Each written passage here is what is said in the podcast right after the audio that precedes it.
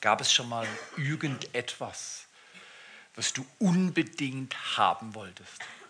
Gab es schon mal irgendetwas, was du unbedingt haben wolltest? Unbedingt. Und ich rede jetzt nicht unbedingt von dem Lamborghini, der so halb Meter hoch auf dem Asphalt vor deinem Haus steht. Ich rede auch nicht von dem Ding, was du vor Weihnachten bei eBay bestellt hast und sehnsüchtig immer noch erwartest. Ich rede nicht von all dem Zeug, was man mit Geld kaufen kann. Ich spreche von irgendetwas, was dein Inneres bewegt, was du bei anderen gesehen hast. Du hast gesagt, so wie sie will ich beten lernen. So wie er will ich leben lernen. Sowas, was er hat, dieses Charisma, diese Begabung, diesen Segen will ich auf meinem Leben haben. Ich kann mich an einen Augenblick erinnern, und ich möchte euch einladen, in diesem Jahr Gott Augenblicke zu suchen wie nie zuvor in deinem Leben. Ich war in einem Gottesdienst drin und es war in einer Stadt im Norden in Deutschland, Wolfenbüttel. Und der Mann vorne schien böse zu sein, dachte ich. Er war gar nicht böse, er war voller Leidenschaft. Und er forderte vor allem die Männer heraus. Er sagte, ich glaube, es gibt kaum noch Männer, die ein ganzes Herz für Gott haben. Die mit allem, was sie sind und haben, ihr ganzes Leben Gott ausliefern. Er hat gesagt, es gibt, er kennt wesentlich mehr Frauen, von denen er das spürt. Aber bei den Männern ist Flaute. Und etwas in mir an diesem Tag, und das ist fast 30 Jahre her, das ist über 30 Jahre her, irgendwas stand auf in mir und ich habe gesagt, ich gehe nachher vor und ich sage, für den Rest meiner Tage will ich leben lernen wie David, weil über den haben wir gesprochen. Ein Mann nach dem Herzen Gottes. Ich sage, für den Rest meiner Tage werde ich mich diesem einen Zweck weihen, dass mein Leben am Ende genau das zum Ausdruck bringt, dass meine Sehnsucht war, ein Mann, ein Mensch nach dem Herzen Gottes zu sein. Und das habe ich getan. Ich bin vorgegangen, genauso, genauso leidenschaftlich, wie er vorgepredigt hat. Ich habe gesagt, weißt du was? Mike, einfach nur, dass du es weißt, hier ist einer mehr. Der guckte mich erst an und dachte, ich mache einen Spaß. Und dann merkte er plötzlich, dass auf meinem Leben wie eine Berührung war. Genau das, was er sich gewünscht hat, hatte mich berührt. Und bis zum heutigen Tag, drei Jahrzehnte danach, plus minus, keine Ahnung. Ja, 32 Jahre her. 1984. Wie gesagt, für den Rest meiner Tage lebe ich für einen Zweck und einen Zweck allein. Ich will Jesus nachfolgen mit einem Herz, wie David es hatte. Gott Augenblicke suchen. Dieser Gott Augenblick hat mein Leben verändert. Ich hatte seitdem immer wieder Gott Augenblicke und ich möchte dich einladen, suche sie. Es ist nämlich nicht so, dass die einfach vom Himmel fallen und du musst nur warten und denken, ah ja, irgendwann wird schon gesehen, sie hat's, natürlich, sie ist auch besser als ich. So viele Menschen denken, ja, sie kann das, er kann das, sie ist besser, er ist besser. Mit meiner Geschichte, mit meiner Vergangenheit, mit dem, was ich schon gesagt, getan und gedacht habe, kann es nicht mehr gehen. Gott sagt dir mit diesem Jahr, ich fange neu an. Dieses Jahr ist ein neues Jahr und ich lege dir auf meine Hand all die Dinge, die dein Herz begehrt. Weihnachten habe ich über eine Erfahrung in Paris erzählt, wo ich mit dem Flieger, also aus Zürich kommen, hängen geblieben bin. Und zuerst dachte, was für ein Chaos ist das? Ich fliege das erste Mal nach Kolumbien und bleibe gleich in Paris hängen und verpasse meinen Flug und wer weiß, was sonst noch passiert. Und ich war alles andere als amused, begeistert. Ich war frustriert. Wenig wusste ich, dass ich in der folgenden Woche das erste Mal in meinem Leben in einer Versammlung stehen sollte, in der das Stadion und der Beton, der Stahlbeton unter mir bebte, während die Leute in diesem Stadion angebetet haben. Nie zuvor war ich in war so ein 20.000er Kolosseum und die Leute waren laut und ich war erschöpft und überwältigt. Noch nie in meinem Leben sowas gesehen die Leidenschaftlichkeit, mit der die, und zuerst dachte ich, die haben Schuss. Und dann dachte ich, bricht der Laden ein. Weißt, ich bin Maurer, ich weiß, was mit Stahlbeton passieren kann. Und die springen. Und, und ich stand ganz leise da und habe gedacht, wow, ich kann spielen. Hoch, runter, hoch, runter. Hey, da soll ich rausgehen. Und dann merkte ich, dass sie jeden Sonntag so springen und hopsen. Und dass das schon Jahre hielt, das Ganze. Und ich merkte, dass es darum ging, mein Herz berühren zu lassen von der Gegenwart dieses unsichtbar ewig herrlichen Gottes. Bis heute ist diese Leidenschaftlichkeit dieser Lateinamerikaner in meinem Herz geblieben. Um ganz ehrlich zu sein, ich bin Deutscher nach meinem Pass, aber Lateinamerikaner nach meinem Herz. Nie zuvor habe ich Menschen gesehen. Gut, ich könnte ein bisschen östlich reisen, gehst nach Indonesien, gehst nach China, äh, gehst du in andere Länder dieser Welt, könntest du die gleiche Leidenschaft erleben. Aber in der Zentralzone des Westens ist ein absolut unterkühltes geistliches Klima. Und wir müssen Gott suchen, dass er uns Europäer erwischt mit seiner Kraft und seiner Leidenschaftlichkeit. Es hat nichts mit Verlust des Verstandes zu tun. Ich dachte ein wenig, wow, die sind schon ein bisschen verrückt. Aber gleichzeitig, das war, mein Kopf sagte, es ist komisch. Es wurde noch komischer. Ein paar Tage später war die Versammlung so groß, dass das 20.000er Stadion in Bogota, Kolumbien nicht mehr ausreichte. Und wir sind in ein Fußballstadion eingezogen für 60.000 Leute. Und ich sagte, ich stand schon mal mit ziemlich vielen Leuten in einem Stadion und habe Gott angebetet, aber noch nie zuvor stand ich in strömenden Regen mit 60.000 Menschen, die ihre Hände und ihr Herz vor Gott erhoben haben. Und gesagt, wir wollen alles, was der Himmel will dein Reich komme, dein Wille geschehe. Alles, was im Himmel ist, alles, was in deinem Willen ist, das wollen wir empfangen. Ich dachte, wie lange hält das? Die gehen doch alle weg. Wer will denn schon nass werden? Ich möchte dich herausfordern Jahr, dieses Jahr. Es wird Augenblicke geben in deinem Leben, da wird es regnen. Es wird Augenblicke geben, wo all das, was du erwartest, für das, was du betest, nicht geschieht, scheinbar nicht geschehen wird oder geschehen kann. Und du wirst tendieren zu sagen, ah, dann war es halt doch nur so ein komisches Gefühl und man kann halt nicht auf Gefühle stehen. Richtig auf Gefühle sollten wir nie stehen unsere Gefühle sind nicht belastbar genug, sondern unsere Gefühle sollten auf unserem Glauben sitzen. Und zwischen den Gefühlen und dem Glauben sollten Handlungen sein. Auf der Basis des Wortes Gottes kann sich Glaube entwickeln, auf die du deine Handlungen stellst. Und gute Handlungen, die Gott ehren, setzen immer gute Gefühle frei, die in unserem Leben eine Begeisterung auslösen, die wir alle unbedingt brauchen. Und das ging gerade weiter. Das Einzige, was abgedeckt war in dem Stadion, war die Bühne. Mit der ganzen Elektronik und den ganzen Musikgeräten und was weiß ich. Und der, und der Preacher, der war auch abgedeckt. Äh, alle anderen waren nass an dem Tag. Und ich schaute mich um und interviewte mit meinem Englisch diese Leute. Und sie sagen, nee, das macht uns überhaupt nichts aus, hier im Regen zu stehen und anzubeten. Wir haben ein großes Ziel. Wir wollen Bogota gewinnen für die Ehre Gottes. Stadtteilbürgermeister, ganze Regionen, eine Gemeinde, die über 100.000 Menschen hatte. Nur die Gemeinde, es gibt viele Gemeinden in Bogota.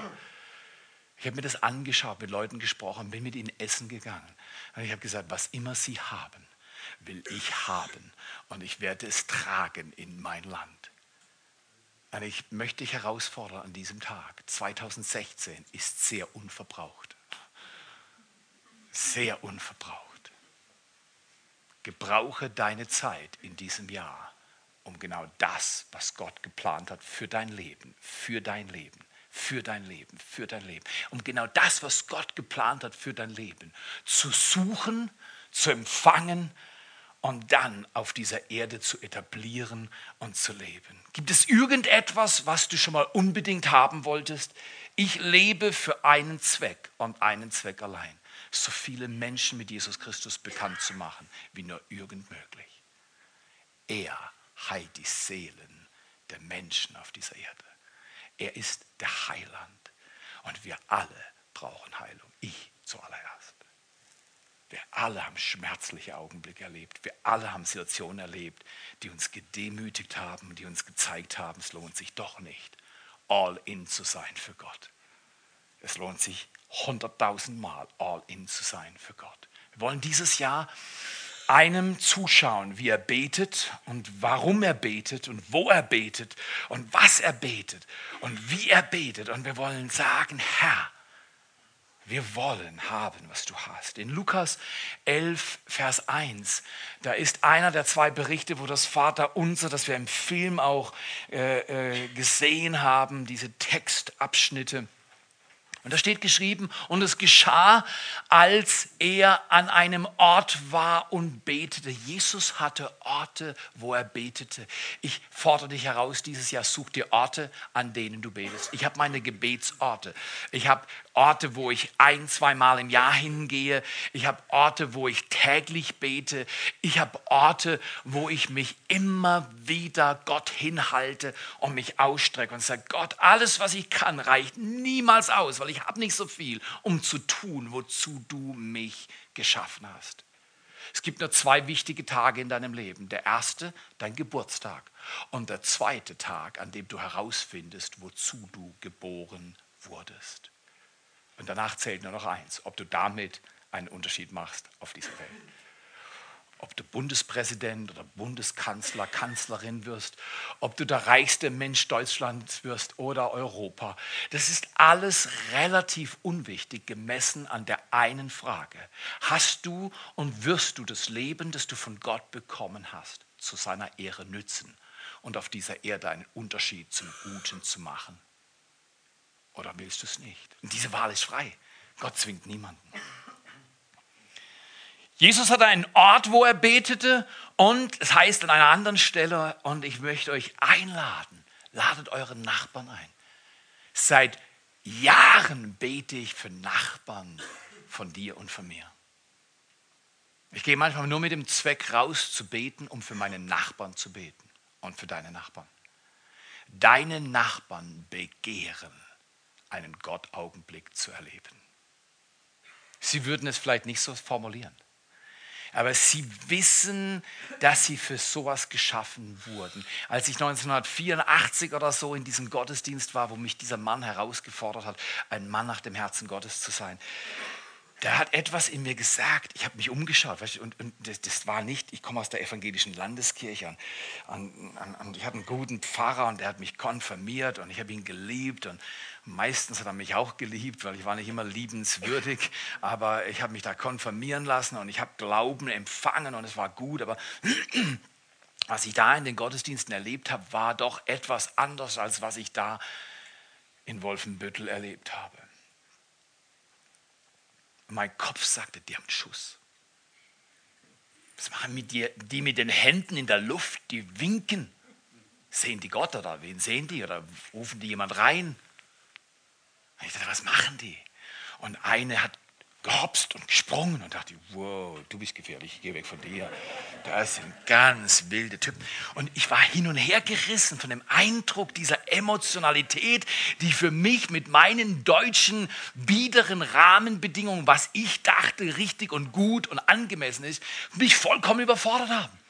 Aber etwas war in mir, das hat sogar gesagt, lass das, konzentrier dich auf was anderes. Ich möchte dir Mut machen Fokus ist der Grund, warum Menschen erfolgreich sind. Oder Fokus fehlend ist der Grund, warum Menschen nicht erfolgreich sind. Richte in diesem Jahr den Blick auf den Einzigen, der dich niemals enttäuschen wird. Dieser Fokus wird dein und mein Leben verändern. Und seitdem ich kenne das, ich kenne Situationen, wo ich mich manchmal frage, hm, ich will auch beten. Aber ich habe noch zu wenig gestaunt. Wer stimmt mit mir überein? Wer hat auf dieser Erde zu wenig gestaunt? Wer, wer hat gesagt, ja, beten, das, das mache ich schon, aber staunen ist noch ein bisschen knapp. Ich staune noch zu wenig. Ich weiß, sag dir und mir heute, dieses Jahr wird das Jahr sein, an dem du mehr staunen wirst als jemals zuvor in deinem Leben. Und Theo, woher nimmst du diese Frechheit, so mutig zu verkündigen? Ganz einfach. Ich habe es gehört. Wir werden dieses Jahr am Anfang 21 Tage fasten und beten ab nächste Woche, 11.01. Jeden Abend von 8 bis 9 gibt es eine Stunde Gebet. Wir laden Säuglinge, Kinder, Teenager, äh, Leute in den 20ern, 30ern, 40ern. Wenn du 90-Jährige findest, bring sie mit in diesen Gottesdienst. Eine Stunde beten, danach kannst du wieder gehen. Bete so viel eine Stunde in den 21 Tagen hier an diesem Ort wie nur irgend möglich. Schneide dein Internetkabel ab. Also nicht bei deinem Chef, bei der Arbeit, wenn du es brauchst. Ich will dich einladen, dass du dein Leben auslieferst und mit deinem Leben etwas machst, was du noch nie erlebt hast. Und, weißt, ich habe auch die Karikatur gesehen in meiner Tageszeitung und äh, da war jemand, der eine Beule hatte, wahrscheinlich weil er zu viel gesoffen hat am 31. und umgefallen ist und dann hieß es so, äh, die guten Vorsätze, die waren alle schon kaputt am ersten Tag des Jahres. Ich kenne solche Leute, die, die reden großartig am 31. und am 1. wissen sie nur noch, dass sie Kopfweh haben. Deswegen habe ich am 31. nicht viel Alkohol getrunken und am 31. das hat mich eigentlich nicht interessiert. Also war bei meiner Schwester und meine Schwester hat mich mehr als gut versorgt. Äh, gutes Essen bereue ich nie. Aber weißt du was? Mich hat der 31. nicht interessiert. Mein Fokus ist auf das gerichtet, was Gott tun wird dieses Jahr. Und ich will nichts verpassen. Du willst nichts verpassen, was Gott für dich bereitgestellt hat. Ich weiß nicht, ob ich das Jahr abschließe, hier auf Erden oder schon im Himmel. Das weiß ich nicht. Kein Mensch weiß es. Aber ich sage dir eines, wenn ich mein Jahr dieses Jahr und ich bete, dass Gott mir noch viele Jahre gibt, nicht abschließen werde auf dieser Erde, sondern im Himmel, dann bete ich, dass ich dieses Jahr das feurigste, leidenschaftlichste, fruchtbarste Jahr hatte in meinem ganzen Leben. Keiner weiß, was morgen kommt. Du weißt nur, dass du heute hast. Und die Bibel sagt, heute, wenn du meine Stimme hörst, verhärte, entziehe, ziehe dein Herz nicht zurück, sondern gib ihm alles. Nicht bitter werden, sondern besser werden. Jesus hatte das drauf. Er hatte Orte, wo er betete und er hatte Orte, wo er in Gottesdienst ging. Und nach seiner Gewohnheit ging er regelmäßig am Sabbat in die Synagoge. Lade Leute ein aus deiner Kleingruppe, aus deiner Nachbarschaft, von deinen Verwandten, Freunden und bring sie sonntags in die Kirche. Sag, sonntags geht man in die Kirche. Bist du verrückt? Sonntags schlafe ich aus und dann fresse ich so viel, dass ich mich den ganzen Nachmittag hinlegen muss, dass ich nur nicht an Montag denke, weil am Montag muss ich wieder schaffen gehen. Nee, du musst den Leuten ein neues Denken beibringen. Sonntag ist Gottes Tag, ist der erste Tag der Woche. Der ist zu nichts anderem da, als Gott zu suchen, sein Wort zu hören, ihn anzubeten leidenschaftlich Reich Gottes zu bauen. Jesus hatte das drauf. Wenn Jesus das drauf hat und seine Agenda war, glaube ich, ein bisschen mehr bedrängt als deine, oder?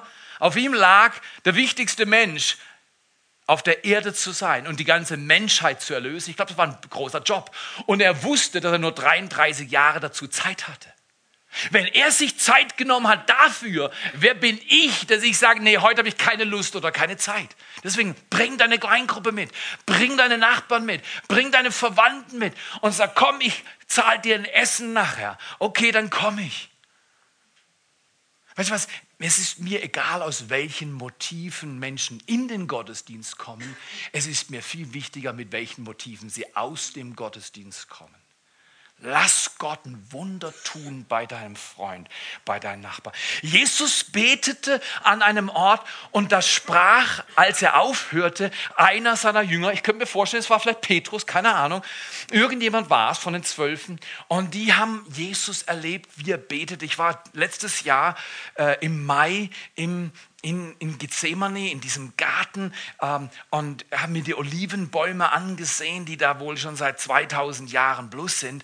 Und es ging der Gedanke durch meinen Sinn, hier muss Jesus gebetet haben und hier wahrscheinlich haben die Jünger ihn gefragt. Vier Worte. Herr, lehre uns beten. Jetzt, man muss einfach wissen, die Jünger zur damaligen Zeit konnten gut beten. Das waren alles trainierte Leute. Zum Teil hatten sie die ersten fünf Bücher Mose auswendig. Welche Verse hast du auswendig? Ist immer noch hin. Gottes Wort auswendig zu lernen ist immer noch eine wunderbare Tugend. Ich mache jede Woche, habe ich Verse, die ich auswendig lerne. Und nicht, weil ich der Prediger bin, sondern ich habe das gemacht, lange bevor ich Prediger war, habe ich Gottes Wort auswendig gelernt. Warum? Weil es in der Bibel steht. Ich kann nur über was meditieren, wenn es in mir drin ist. Und ich kann darüber nachsinnen, wenn ich die Arbeit absolviert habe, es auswendig zu lernen. Jemand kam von seinen Jüngern zu ihm und sagt, hey, Jesus, wir haben dir zugehört. Man macht das ja nicht, oder? Die, die haben vielleicht da im Garten gebetet und, und, und dann haben sie in einem Auge, und dann Jesus war so, und dann war Petrus so. Und dann hat Jesus so gebetet, und dann haben sie gesagt, wir können das nachäffen, was er macht. Aber bei uns passiert nicht, was bei ihm passiert. Und das war der Antrieb, warum sie ihn gefragt haben. Jesus, was ist mit dir anders? Wir haben dir zugeschaut beim Beten. Wenn du betest und wir gehen nachher mit dir wieder raus vom Garten weg, dann geschieht, was du gebetet hast. Wir wollen auch so beten lernen. Wer will so beten lernen, dass das, was du betest, geschieht, dass das, was du ersehnst, die Gottaugenblicke, die du suchst, dass diese in deinem Leben niederschlagen in Veränderung und in der Rettung von Menschen, in der Heilung von Menschen, in der Begegnung Gottes mit den Menschen. Ich möchte dich einladen, ob es solche Augenblicke mit 60.000 Menschen in Kolumbien im Regen sind oder ob es Augenblicke sind, wo du alleine in Gottes Wort liest. Suche ihn. Es wurde eine, Umfrage durchgeführt unter ungefähr einer Viertelmillion Christen. Und die Frage ist, wonach sehnt ihr euch am meisten? Die Antwort, die von dieser Viertelmillion Menschen kam, mehr als jede andere Frage, Wunsch, Bitte, war die, wir wollen lernen, mit Gott Verbindung zu erleben. Der große Wunsch des Menschen ist, verbunden zu sein mit Gott. Ich sagte ja, der erste Tag dieses Jahr hat bei mir nicht gut angefangen, nicht weil ich zu viel getrunken hatte oder irgendwas, ist nicht mein Problem. Ich war einfach platt. Ich war platt und ich war bedrückt. Und, und ich weiß genau, was ich mache, wenn ich bedrückt bin. Ich gehe laufen und beten. Wenn ich es mache, bin ich ein schlauer Mann. Wenn ich es nicht mache, bin ich selber schuld. Und ich bin laufen gegangen und ich sagte, die erste Dreiviertelstunde war zum Schredder schicken. Ich bete und ich habe meine Routine, meine Frau war neben mir und, und also ich habe schon so oft, ich kenne die Abschnitte. Ah, ich kenne Abschnitte, weil ich weiß, bis dahin habe ich es und war immer noch nicht durch. Und ich war in diesem Abschnitt normalerweise, normalerweise hat mein Herz kapiert, wo Gott ist und wer Gott ist und, und dass ich da äh, unter seinem Segen bin. Und, und ich dachte, äh, äh, egal ob es regnet oder schneit, egal ob du Erfolg hast oder nicht in diesem Jahr, tue, was richtig ist. Diene deinem Gott, egal welcher Preis, egal welche Mühe. Wenn du alleine im Regen stehst, noch schwieriger, tue, was richtig ist. Bitte Gott, dich zu lehren, richtig zu beten. Nicht Blabla-Gebete zu sprechen, sondern dein Herz zu beten, ihm hinzuhalten. Und ich sage dir, bevor ich zurückgekommen bin, wusste ich, Gott ist da. Und ich sage dir, ich werde dir nicht sagen, für was ich alles glaube dieses Jahr. Aber ich kann dir zusichern, das, was ich in meinem Herzen trage, ist weit über das, was ich jemals gesehen habe. Und ich lade dich ein, einer, eine zu sein, die sich nicht auf den Regen des Lebens konzentriert, sondern auf die Dinge, die Gott vorhat, in deinem Leben zu tun. Und lasse deinen Blick mit dieser Einzigartigkeit auf Gott gerichtet zu sein. Warum fühlen sich Menschen nicht verbunden? Ganz einfach, weil sie sagen, ich schäme mich. Wer hat sich schon mal geschämt hier? Die Verbundenheit, die wir nicht erleben, kommt sehr oft, weil wir uns schämen, weil wir die Vergangenheit versaut oder versudelt haben. Gott sagt, macht nichts, komm auch, wenn du dich schämst. Ich fühle mich verpflichtet. Richtig, aus, wenn ich zum Beispiel sage, Aline, ich liebe dich. Aus Verpflichtung. Das wäre kein gutes Bekenntnis für dieses Jahr, oder? Aline mag den ersten Teil des Bekenntnisses, Aline, ich liebe dich. Aber wenn ich dann sage, aus Verpflichtung, dann entwerte ich sie. Weil man liebt so eine Frau nicht aus Verpflichtung, sondern aus purer Leidenschaft. Richtig oder falsch? Jetzt müsst ihr klatschen eigentlich. Ja. Aline, ich liebe dich nicht aus Verpflichtung, ich liebe dich aus purer Leidenschaft. Und ist beides dabei. Bei uns ist beides dabei. Bei euch auch? Wer ist verheiratet hier? Wer hat schon mal in der Ehe gelitten? Wer hat schon mal Verheiratete beobachtet und hat gesehen, sie haben gelitten? genau, genau. Sag mal, als Kind, als Sohn oder Mutter. Wir alle haben im perfekte, nicht perfekte Vorbilder. Aber weißt du was? Leidenschaft lässt dich durchgehen bis zum Ende und du wirst nicht aufhören. Okay, wenn du, wenn du nicht verbunden bist, hat es was eventuell mit Scham zu tun oder weil du aus Verpflichtung vielleicht kommst oder manche sagen, ich weiß nicht, was ich sagen soll im Gebet. Ich fühle mich nicht, ich, ich, traue mich gar nicht laut zu reden. Bete laut dieses Jahr. Bekenne deinen Glauben. Oder andere sagen, ich glaube nicht, dass Gott mir zuhört. Er hat so viel zu hören und alle Menschen schreien zu ihm, äh, ich bin doch nicht wichtig, ich will Gott doch nicht stören. Der hört mir eh nicht zu. Ah, ich weiß gar nicht, ob ich Gott vertrauen kann. Was hat er mit meinem Vater gemacht? Was hat er mit meinem Chef gemacht? Was hat er mit der Situation gemacht? Ich weiß doch nicht, ob ich Gott vertrauen kann. Oder genauso schlimm, ich bekomme sowieso keine Antwort. Im Prinzip sind wir schon entschlossen. Wir wissen, wie Leben läuft. Leben läuft halt so. Und ich möchte dich herausfordern. Verbinde dich mit Gott und erlebe, dass echtes Gebet immer angetrieben wird von Beziehung und nicht von Not oder Krisen. Echtes Gebet wird angetrieben von Beziehung und nicht von Not. Ich weiß nicht, wie dir das geht. Heute Morgen nehme ich mal an, dass du wahrscheinlich vor so etwas gegangen bist. Ist das richtig? Also, wer war heute Morgen schon vom Spiegel? Ich glaube, du solltest jeden Tag vorm Spiegel sein. Nicht zu lange, aber du solltest vom Spiegel. Du solltest dich anschauen und sagen, okay, also für meine Frau ist wichtig, dass ich mich rasiere. Habe ich übrigens gemacht. Sauber, alles klar. Keine Gillette-Rasur, aber ist gut geworden. Aber komm hier. Ähm, aber der Spiegel, den solltest du ein, zweimal am Tag sehen. Aber der Spiegel repräsentiert noch was anderes. Der Spiegel repräsentiert alles, was du kannst. Du schaust dich an und sagst, oh, der Arzt hat mir eine Diagnose gegeben, das schaffe ich selber nicht. Der Spiegel repräsentiert Selbstvertrauen. Der Spiegel steht für all das, was du kannst und was du denkst und was du bist. Wenn wir jetzt vielleicht zwei äh, Herren mal dieses Kreuz hier auf die Bühne tragen würden. Der Spiegel steht für das, was ich denke, was ich kann.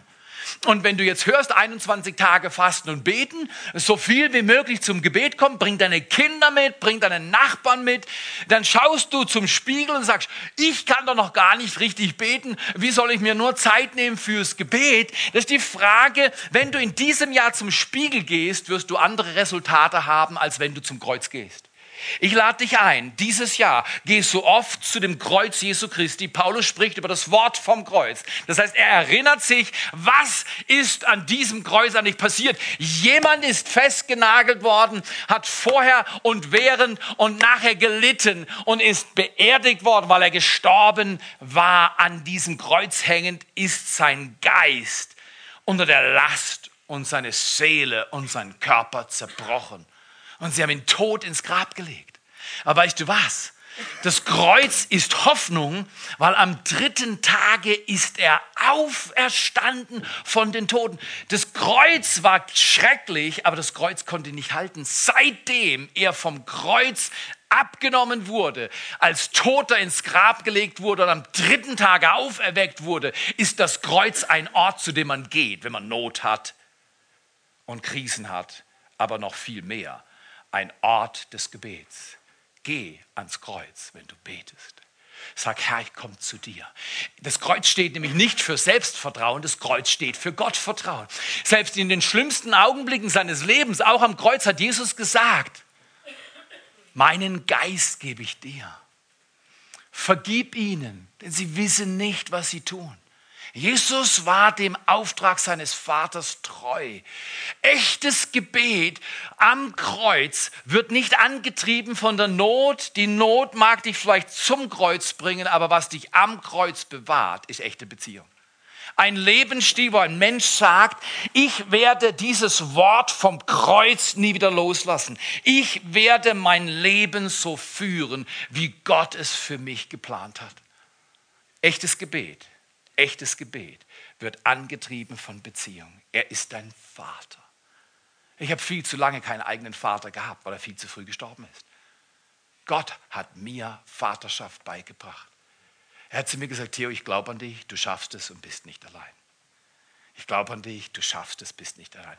Egal, was dein Vater auf Erden falsch gemacht hat, der Vater im Himmel macht alles für dich richtig er wendet dein Geschick. Egal, was deine Mutter falsch gemacht hat, was deine Onkel und Tanten falsch gemacht haben, egal, was deine Lehrer oder andere Autoritätspersonen in deinem Leben falsch gemacht haben, er macht alles wieder neu. Er richtet die Dinge neu aus. Ich möchte dich einladen, lebe ein anderes Leben. Lebe ein Leben geprägt von der Herrlichkeit Gottes. Was fördert dieses Leben, das zum Kreuz geht und nicht zum Spiegel? Ich habe nichts dagegen, wenn du am Spiegel stehst, um dich schön zu machen. Oder? Manche von euch sehen schön aus, muss ich sagen. Nicht aber, nein, nein. aber manche sehen wirklich sehr gut aus. Also, Theo, du hättest wahrscheinlich länger vom Spiegel stehen sollen heute, aber besser geht bei mir nicht. Also, wenn ihr denkt, ich war nicht lang genug, besser geht nicht. Das ist alles, was ich rausreizen konnte. Besser kann ich nicht. Aber äh, darum geht es ja auch nicht. Wir wollen nicht zum Spiegel gehen, Selbstvertrauen. Wir wollen zum Kreuz gehen, Gott vertrauen. Was fördert meine Beziehung zu Gott, ihr Lieben? Was fördert sie? Was fördert echtes Gebet? Was hilft dir, die 21 Tage zu nehmen, um sie Gott zu weihen, zu sagen, Herr, ich bete für die Wunder vom Himmel. Erstens staune über Gott. Deine Beziehung wird durch nichts mehr gefördert, als wenn du dir Zeit nimmst, über Gott zu staunen. Bill Johnson hat mir beigebracht, ich habe ihn mal gehört, wie er darüber gesprochen hat, wie er seine Gebetszeiten verbringt. Und ich, ich forme das nach, was ich höre. Und er hat gesagt, wenn ich eine halbe Stunde Zeit habe zum Beten, dann bete ich eine Viertelstunde an. Und das Erste, was ich in der Regel tue, sage, danke Gott, dass du so gut bist. Danke, dass du so ein wunderbarer Vater bist. Dein Name werde geheiligt. Du bist mein Vater. Danke, dass ich kein Bastard bin. Kein herrenloses Kind.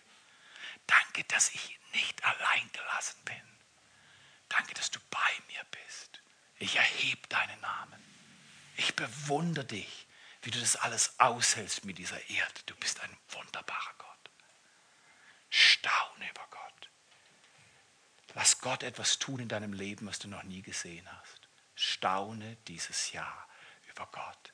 Ja, aber es ist so viel schiefgegangen. Macht nichts. Fang an zu staunen. Konzentrier dich auf das, was er tun kann, nicht auf das, was schiefgegangen ist, weil andere Leute zu viel im Spiegel waren, am Spiegel waren, auf sich selbst vertraut haben. Darum sollt ihr so beten, unser Vater, mein Vater im Himmel, dein Name werde geheiligt, Matthäus 6, Vers 9. Zweitens, nicht nur über Gott staunen, wenn du Gott erlebst und viele Menschen erleben Gott und, und dann staunen sie und dann, dann, dann reden sie auch entsprechend. Aber das Zweite ist so wichtig wie das Erste, wenn du staunst über Gott, weil er sich dir offenbart, dann musst du dein Leben ihm hingeben. Gib dich ganz Gott hin, gib deine Zeit hin, deine Finanzen hin, deine Kompetenzen, alles, was du hast. Sag, Jesus, was ich bin und habe, gehört dir. Vater, ich bring's dir. Ich gebe mich. Hingabe ist das Schwerste. Hingabe ist schwer. Weil wir sagen, ja, ein bisschen gebe ich dir Gott, okay. Mehr nicht. Das muss ich selber. Wer, wer kontrolliert gerne? ich bin Control Freak in Heilung. Du auch, oder? Äh, ich habe gern das Gefühl, Dinge sind so, wie sie sein sollen. Du auch?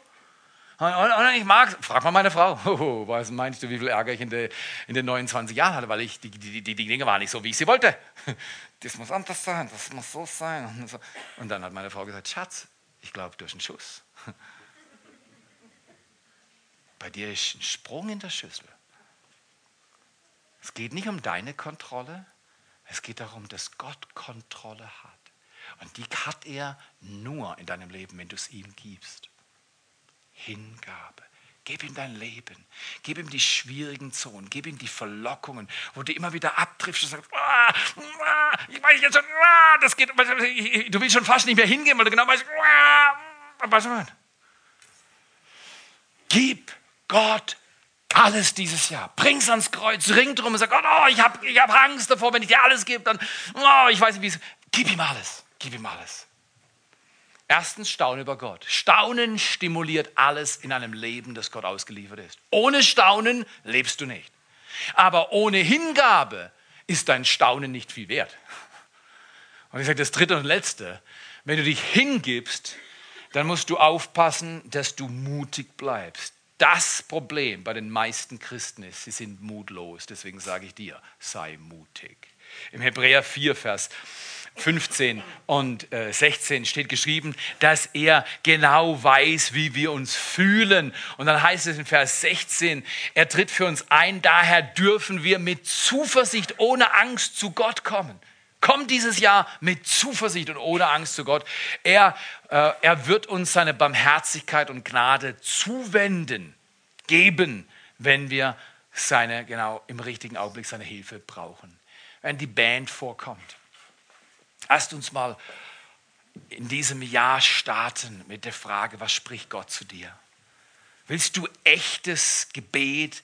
Also echtes Gebet heißt Gebet, das auf Beziehung gründet, das nicht den Spiegel ansieht, die eigene Kraft, das Selbstvertrauen, sondern ans Kreuz geht und sagt, Herr, dieser Bericht vom Arzt, das, was der Chef mir erzählt, oh, das sieht aber schwierig aus für meinen Job.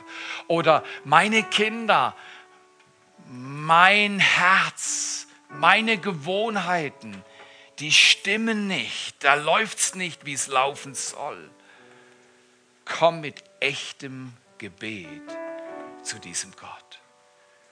Gib ihm dein Herz. Gib ihm dein Leben. Staune über diesen Vater Gott. Und dann sei mutig alle Tage deines Lebens. Mut ist eine Handlungsform des Glaubens. Mutige Menschen haben Glauben empfangen, die sehen, dass Gott an sie glaubt, dann glauben sie an ihn und aus dieser Beziehung zu diesem Gott entsteht Mut, mit dem können wir erobern, was unmöglich ist. Der Gott des Himmels nennt dir Dinge jetzt, die er in deinem Leben tun will, dieses Jahr. Möglichst bald dieses Jahr. Ich habe das Gefühl, Gott drängt, dass wir nicht lax sind, gleichgültig mit seiner Gegenwart und den Dingen, die er tun will für unser Leben, für sein Reich auf dieser Erde. Was spricht Gott in dein Herz? Was spricht Gott zu dir heute? Ist es unmöglich? Sagst du, es geht gar nicht, es ist vorbei? Gott sagt, heute wende ich dein Geschick. Heute befähige ich dich zu beten wie nie zuvor. Heute kommt eine Salbung auf dein Leben, die dir neue Sehnsucht und neues Staunen gibt, was du niemals zuvor hattest. Wenn du das willst, wenn du sagst, Herr, berühre mich. Ich weiß nicht, ob ich das schaffe. Mein Spiegel sagt nein. Aber ich gehe jetzt zum Kreuz und am Kreuz höre ich, Gott sagt ja. Wenn du das willst, steh doch mal auf. Schau nicht auf deine Nachbarn, schau nicht um dich herum. Aber wenn du das willst, wenn du dieses Jahr diesen Gott ehren willst, ihn suchen willst, wenn du ihm geben willst, was du hast und staunen willst über seine Allmacht und seine Güte und Gnade, dann halt dein Leben jetzt vor ihn hin und sag, Vater, sei mir gnädig. Guck auf mein Leben, schau auf mein Leben, berühre mein Leben jetzt. Empfang seine Liebe. Wenn du Jesus noch nie aufgenommen hast, dein Leben, noch nie bewusst gesagt hast, Jesus, komm zu mir, sag ihm das, flüster ihm das zu. Sag, Jesus, komm zu mir, ich gebe dir alles. Ich habe gehört, du gibst mir alles, ich brauche alles. Ich brauche Leben. Empfange es jetzt in Jesu Namen. Sag Jesus, ich gebe dir mein Leben. Und wenn du Jesus dein Leben schon gegeben hast, sag Jesus, hier ist nochmal alles ganz neu für dieses Jahr. Tu Wunder in meinem Leben. Verherrliche deinen Namen. Bewirke, dass dein Reich wächst in meinem Leben und durch mein Leben wie nie zuvor in Jesu Namen und gib mir eine Salbung zum Gebet und zum Fasten, wie ich niemals hatte. Empfang sie jetzt. Empfang jetzt seine Salbung und seine Befähigung für dein Leben. In Jesu Namen. Ich kann es förmlich sehen, wenn ich meine Augen aufmache und richte auf das, was Gott sagt und tut wie Gott zu mir spricht. Er sagt, ich wende dein Geschick, empfange es. Wo immer du Not hast, wo immer du verzweifelt bist, wo immer du denkst, das geht doch gar nicht. Ich habe es doch tausendmal versucht, es geht nicht. Gott sagt, doch, mit mir gehen alle Dinge. Alles ist möglich durch diesen Gott. Empfange es für dich. Flüster vielleicht, ja Gott, ich glaube dir. Ja Gott, in Jesu Namen. Der Durchbruch gehört mir. Die Wendung gehört mir. In dieser Angelegenheit werde ich mit dir gewinnen. In Jesu Namen. Empfang das für dich. Danke, Vater, dass du mehr tust, als wir bitten oder verstehen. Halt es fest. Gib dich hin. Sage diesem Gott, hier bin ich. Ich kann nicht anders. Ich werde einen Unterschied machen für dich in meiner Welt. 2016 wird das grandioseste Jahr meines Lebens. Du wirst mich erinnern und ich werde so oft beten wie nie zuvor. Mit so viel Leidenschaft wie nie zuvor. werde dein Reich suchen als allererstes und nicht als allerletztes. Gebet ist nicht meine letzte Möglichkeit, sondern meine erste Reaktion. Ich bete zuerst. Herr, lehre mich beten, so wie du gebetet hast. In Jesu Namen. Empfange das, bewahre das, halte das für dein ganzes Leben und bewahre diesen Gott-Augenblick. Er wendet dein Geschick. Er kennt dich. Das Leben, was er für dich vorbereitet, ist grandios. Empfange es. Empfange es. Schau auf ihn. Er wendet dein Geschick. Und lasst uns mit diesem nächsten Lied nochmal Gott alle Ehre geben. In Jesu Namen. In Jesu Namen. Alle sagen Amen.